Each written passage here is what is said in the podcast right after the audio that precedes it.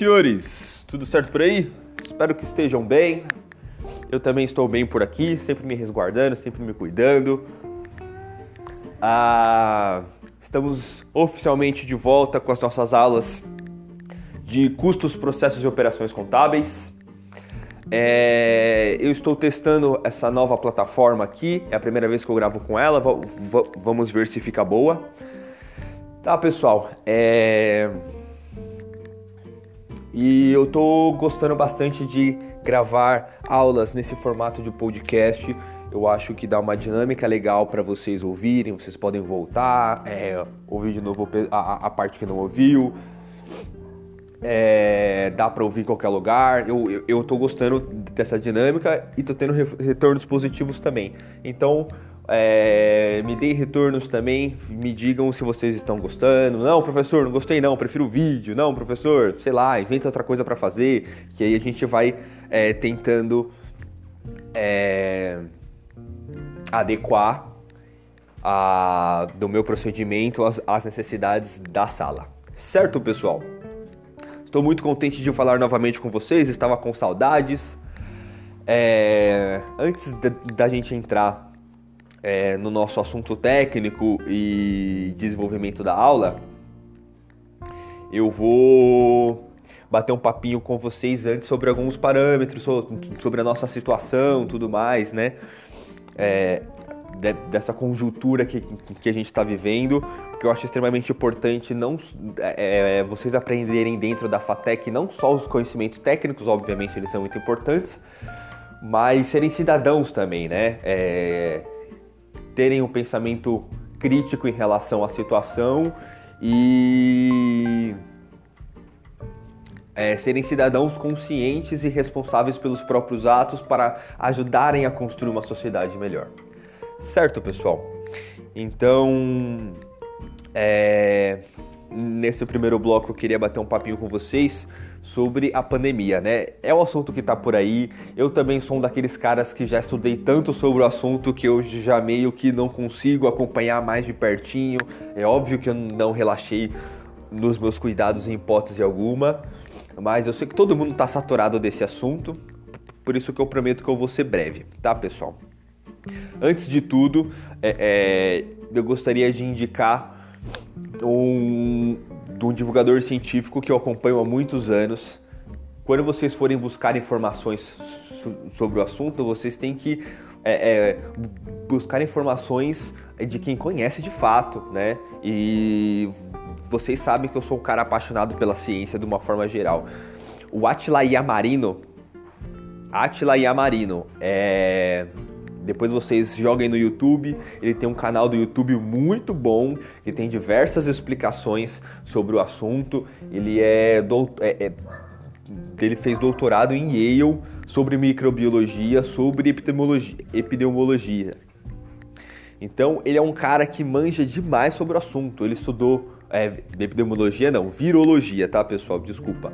Ele é um cara que que, que estudou o desdobramento de diversos vírus na sociedade, como ebola, como a, a H1N1, se eu não me engano, ele, ele também estudou a fundo. E óbvio que são vírus diferentes, mas a dinâmica é muito similar de qualquer vírus em sua transmissão. Tá, pessoal? Então é um cara que, que tem um conhecimento gigantesco sobre o assunto, pesquisou, pesquisou academicamente a vida toda sobre o assunto e hoje em dia tem muito a agregar ao nosso debate. Então, é, é, além de todas as mídias, a gente bate muito papo pelo Facebook, pelas redes sociais so, sobre o assunto. Informem-se sobre fontes é, é, é, de conhecimento técnico e científico, tá, pessoal? Por isso que eu estou indicando do canal do YouTube do Atila Iamarino. Se escreve com I mesmo, tá? Iamarino. É um cara fantástico que tem uma didática para explicar assuntos complexos incríveis. É... Acredito que vocês já tenham consumido é, do conteúdo do Nerdologia, que são os vídeos que tem pela internet que explicam é, é coisas interessantes é, sobre a ótica da ciência, né?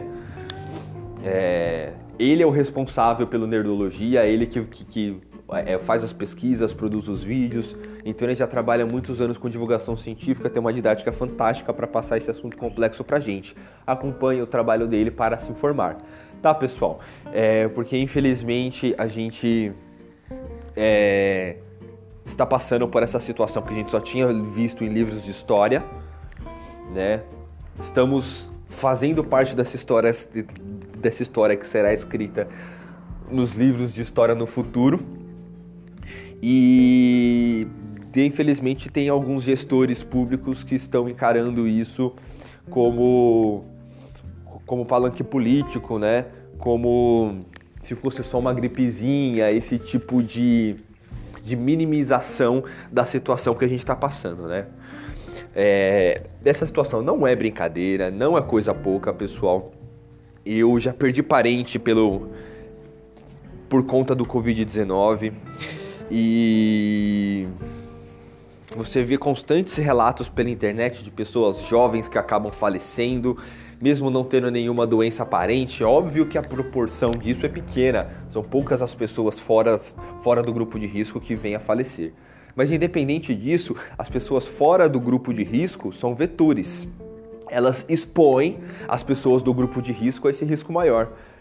Eu fico pensando é, desse pessoal que tem um discurso: ah, não, mas é só o grupo de risco que pega, então eu posso ficar despreocupado. Na minha vozinha, que tem 76 anos, é, passou por uma cirurgia cardíaca há cerca de um ano. E tudo bem ela ficar exposta, já que ela não é você e não faz parte do, do, do, do grupo de risco. Ah, professor, eu nem, tenho, eu nem tenho contato com a sua avó, mas você tem contato provavelmente com seus pais, com a sua avó, enfim, com algum responsável que seja mais velho por você, e essa pessoa tem uma tendência maior a sofrer na mão do Covid-19. Eu estava vendo esses dias um relato das redes sociais, já aviso logo que eu não corri atrás da veracidade né? Infelizmente não tive tempo hábil na hora de, de ver para puxar a capivara para ver se aquilo é verdade, que tem muita fake news na internet também. Mas era um, um depoimento de uma moça pelo Twitter falando que o filho dela, que o irmão dela nunca deu muita bola para isso. Ah, não, é só uma gripezinha e eu preciso continuar trabalhando e toco o barco. E quando ele contraiu da Covid-19, realmente, ele ficou é, é, é, é com poucos sintomas por poucos dias e já ficou melhor de volta. Só que ele passou para o pai dele e o pai dele veio a falecer por conta da, das complicações do Covid-19. Entendeu, pessoal? Então as pessoas mais jovens, obviamente, que estão blindadas, mas as pessoas mais velhas, quando expostas, elas sofrem mais na, na mão do vírus. É por isso que a gente tem que é, é, desacelerar o, o, o do crescimento de casos para expor o, o, mínimo de pessoas possíveis a isso. No curto período de prazo, é, é claro que a gente sabe que no longo prazo é, é, boa parte da população vai ser afetada, mas a gente tem que desacelerar isso para minimizar ao máximo o número de mortes. Certo, pessoal? Bem, eu acho que a princípio é isso. Vamos ao próximo capítulo.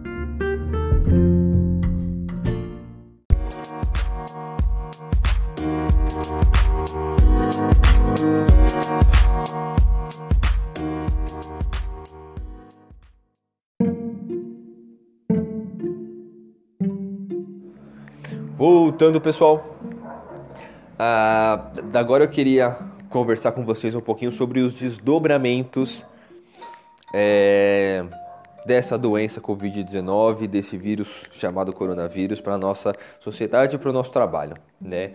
Vocês podem ter certeza que as escolas serão as últimas a serem abertas, porque o convívio, o contato do pessoal ali é muito grande, uh, são muitas pessoas convivendo, Uh, e, e, os jovens, pelo fato deles serem, boa parte deles assintomáticos, eles propagam a, a, a doença muito mais fácil.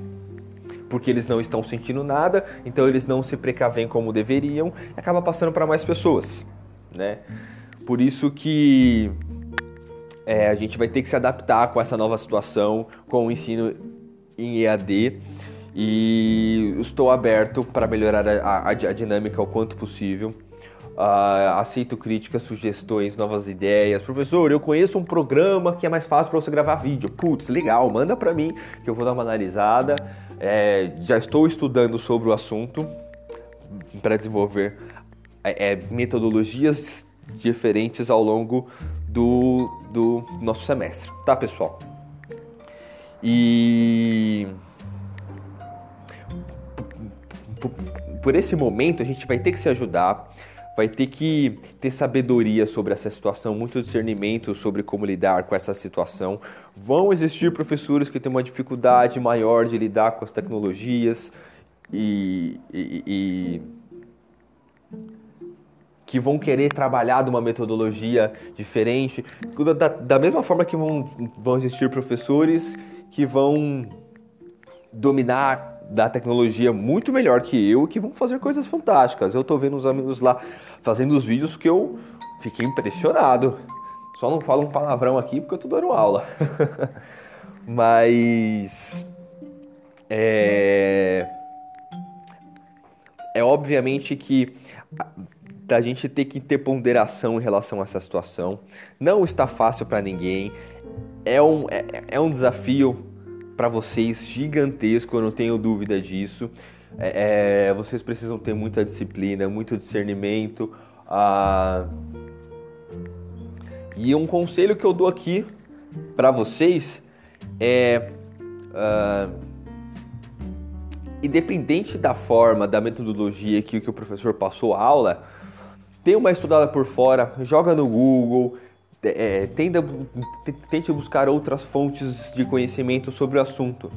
Na verdade, isso não deveria ser aplicado só só é, é nesta época, só porque estamos em AD. Isso é aplicável em qualquer época, porque existem é, é, diversas metodologias de, de, de, diferentes de passar o conteúdo para vocês. É, e cada pessoa absorve com uma metodologia melhor, é, melhora uma metodologia que outra. Então vocês precisam é, é, é, é compreender qual é a melhor forma de estudo, de compreensão para vocês e sempre buscar nortear para aquela forma, para aquele jeito. Tá, pessoal? Esse é o conceito dentro da pedagogia chamado matética. É como que você existe obviamente a didática, que é como o, o professor passa aquele conteúdo para o aluno de uma forma mais lúdica para ele compreender melhor aquilo. Existem diversas didáticas diferentes, obviamente. E a matética é como que o aluno absorve aquilo, qual que é o melhor método de, de, de absorção do aluno. Que cada aluno absorve os conceitos do, do, de uma forma diferente. Tem gente que quando lê absorve muito melhor do que quando ouve. Tem pessoas que são fascinadas por audiobook, porque preferem ouvir do que ler.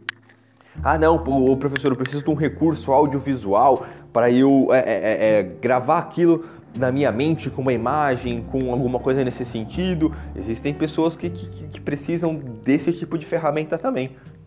Então vocês precisam compreender melhor qual é a melhor forma de, de vocês estudarem, de vocês é, é, compreenderem o próprio conhecimento e a partir das aulas e dos conceitos que o professor passar, pesquisar mais sobre o assunto, ir a fundo, é, é, não, não, não atentem-se só às aulas do professor. Expandam o conhecimento de vocês, busquem novas formas de conhecimento. Eu, na minha faculdade mesmo, eu tive pelo menos um professor que eu não batia legal com a didática dele, não funcionava. E ele passava o conceito em sala de aula, eu chegava depois da faculdade em casa, pesquisava e aprendia sobre o assunto. Na internet, não, não aprendia com o professor. É que ele tinha um, um, um jeito, uma didática diferente. Obviamente que, ele poderia se preocupar e melhorar a, a, a da, didática dele, sem dúvida que ele poderia melhor, melhorar. Mas eu não vou deixar o meu futuro na mão de um profissional que não quis se atualizar, que não quis é, é, é, se tornar um profissional melhor. Eu vou correr atrás do meu. Se ele, infelizmente, não conseguiu é, é, é, desenvolver a aula dele ao ponto de eu aprender, eu vou correr por mim, eu vou lá, eu vou aprender por conta própria. Obviamente que a gente a, a, a, espera que todos os professores do Centro Paula Souza estejam a, a, se alinhando e encarando esse novo desafio para dar o máximo e o melhor para vocês nesse momento, tá, pessoal? É, então eu acho que por esse momento é só, eu já falei pra caramba. Vamos ao próximo capítulo deste episódio.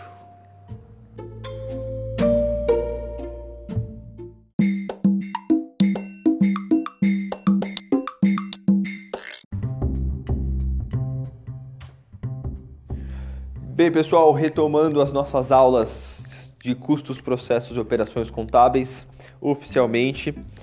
É, essa semana eu gostaria de fazer só uma aula de ambientação com vocês, para vocês é, compreenderem a dinâmica da plataforma, as dinâmicas das minhas aulas, tá, pessoal? É, eu pretendo é, é utilizar outros recursos para a gente trabalhar, mas eu gostei bastante desse formato de podcast, achei bem dinâmico. Pô, não entendi a explicação. Volta lá, vê certinho. É, é, é, fiz atividade, uma parte da atividade agora, vou continuar daqui três dias. É só ouvir o podcast novo que você vai compreender a matéria novamente, né? Eu acho que é bem legal essa ferramenta, dá para vocês ouvirem e, e, e reouvirem caso necessário para compreender melhor, certo? É, vamos lá. Então, essa semana vai ser mais para ambientação, tá, pessoal? Para vocês compreenderem como é que funciona o Microsoft Teams, aonde que vocês vão postar as atividades e tudo mais. E vai ser basicamente uma revisão do que a gente já tinha visto em sala de aula. Vou reforçar esses conceitos de custos e de despesas para ter certeza que todo mundo tá redondinho nesse assunto. Certo, pessoal? Então vamos lá, porque eu já falei demais vamos às nossas atividades. Ah, lembrando que existem dois principais tipos de desembolsos pecuniários, dois principais tipos de, de, de custos, não, de custos não, porque já é o conceito, dois principais tipos de desembolsos da empresa, certo? Existem a, a, a despesa e o custo a despesa não está diretamente ligada à atividade fim da empresa, não compõe a transformação do produto ou serviço.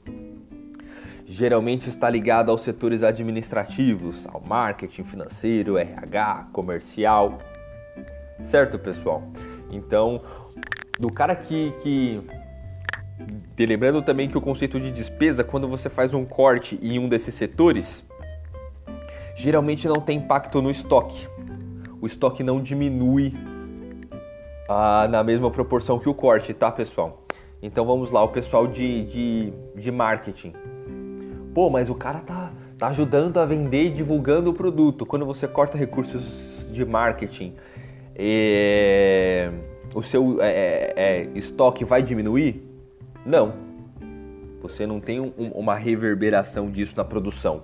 Então, não é um custo, é uma despesa. Uh, do cara que está fazendo a divulgação em mídia social, ele está contribuindo de alguma forma para a transformação é, do produto ou serviço? Também não. Ele está é, é, ligado à atividade fim da empresa? Também não. A não ser que seja uma agência de marketing, como a gente já tinha conversado em sala de aula. Mas das outras empresas, não. Né? É, uh, já o custo. O custo, lembrando que ele está uh, é, ligado à atividade fim da empresa e à transformação do produto ou serviço, certo, pessoal? Então, o, o, o, e, o custo é classificável em quatro outros tipos, sendo dois simultâneos. Ele pode ser fixo ou variável e direto ou indireto. Lembrando que nas, salas, na, nas aulas nós classificávamos classificávamos os custos como custo direto fixo, custo indireto variável, enfim, e aí vai. Pode é, ser de, de, diferentes conceitos, a gente vai ver a aplicação certinho de cada um, certo?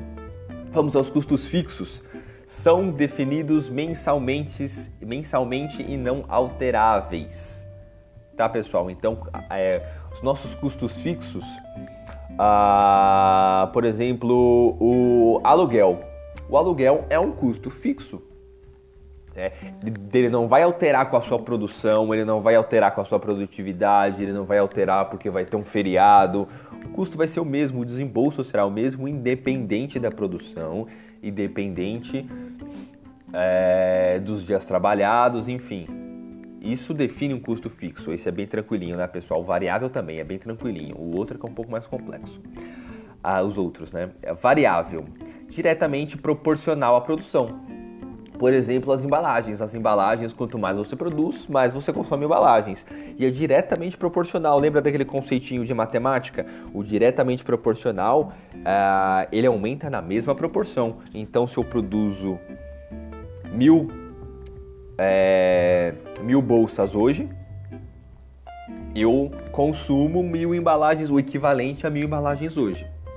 Se amanhã ou depois eu produzir duas mil bolsas, eu vou produzir diretamente proporcional. Vou produzir o equivalente a duas, vou precisar, né, de, do equivalente a duas mil embalagens, certo, pessoal? Esses conceitos são bem tranquilos. Vamos gastar um pouquinho mais de tempo com esses conceitos diretos e indiretos, né? Custo direto é fácil apuração ao observar produto ou serviço, aquele tipo de custo que quando você olha o serviço, você consegue dizer, ó, é, é, é nesse chaveiro tem a, a, a 30, 30 gramas de plástico. Então, o plástico que contém nesse chaveiro é um custo direto porque é muito fácil de, de se apurar só batendo no olho. Essa chave aqui, ela tem 15 gramas de alumínio e 5 gramas de borracha. Pronto, matou. Isso já, já são os custos diretos envolvidos com essa chave, certo? Já os custos indiretos, eles são mais complexos para se obter a quantidade, a precificação dele. Por isso que ele precisa de um rateio, tá pessoal? Então, retomando o custo direto. O custo direto dessa chave são as 15 gramas de alumínio e as 10 gramas de plástico. Então, o, o, o, o, custo direto dele eu posso dizer que é, sei lá, chutando 1,80 é o que custa a chave de material. É fácil de, de, de apurar só batendo o olho. Agora os custos indiretos. Quanto de chefia que existe nesse produto? Chefia imediata, né? Que, que, que, é a, que são o, dos superiores do primeiro nível hierárquico da produção. Aí já é muito mais complexo, você vai ter que parar, fazer conta, existem métodos de rateios específicos para você compreender esse cálculo. Né? Quanto que tem de mão de obra nessa chave? A mão de obra já é fácil de você calcular. A mão de obra é só você ver o, o, o, o quanto, de, o, quanto de mão de obra você tem ao mês e quanto tempo custa, é, quanto tempo leva para fazer essa chave. É um cálculo simples. Né? O cálculo complexo é você é, descobrir quanto de Desculpa, pessoal. O cálculo complexo é você descobrir o quanto de depreciação que tem nessa chave, depreciação de maquinário. Aí já é um cálculo mais complexo, você precisa fazer rateio, né? É uma situação um pouco mais complexa. Então, é, é, é para essa definição, ah, obviamente que vocês vão ter que revisar no caderno, compreender com, com mais, mais calma do que a gente já tinha rabiscado lá nas últimas aulas. Mas esses conceitos de direto e indireto é, é por essa facilidade, por essa necessidade de rateio. Eu passei para vocês um fluxograma ah, de como que é feito o, o cálculo disso no demonstrativo de resultado de exercício. Eu não passei para vocês que o custo ele é adicionado logo no começo, ele está diretamente ligado a, ao produto ou serviço.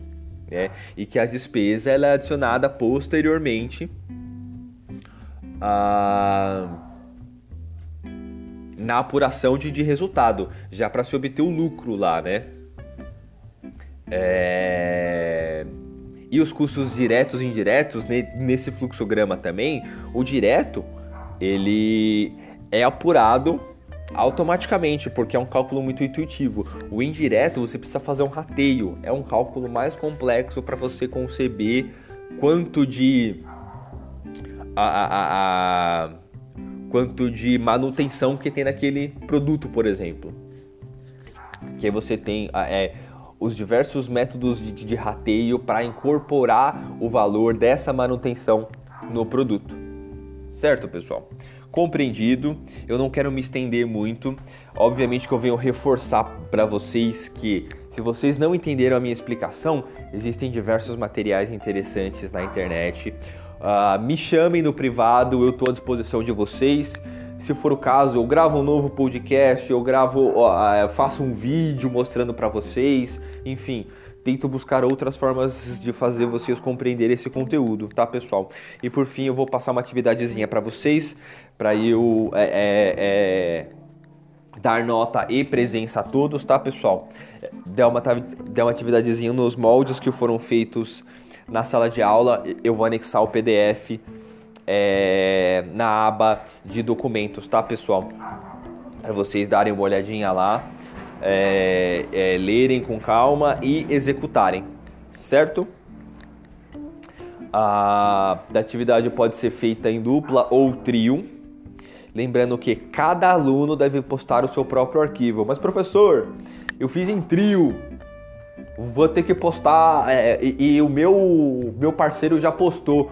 Se você não postar, você não terá a presença e não terá menção, tá, pessoal? A data de entrega final é dia 15 então vocês têm uma semana para desenvolver isso aí, tá? É... Bem, eu acho que esses são os parâmetros gerais. Se vocês tiverem mais alguma dúvida, me chamem, tá bom?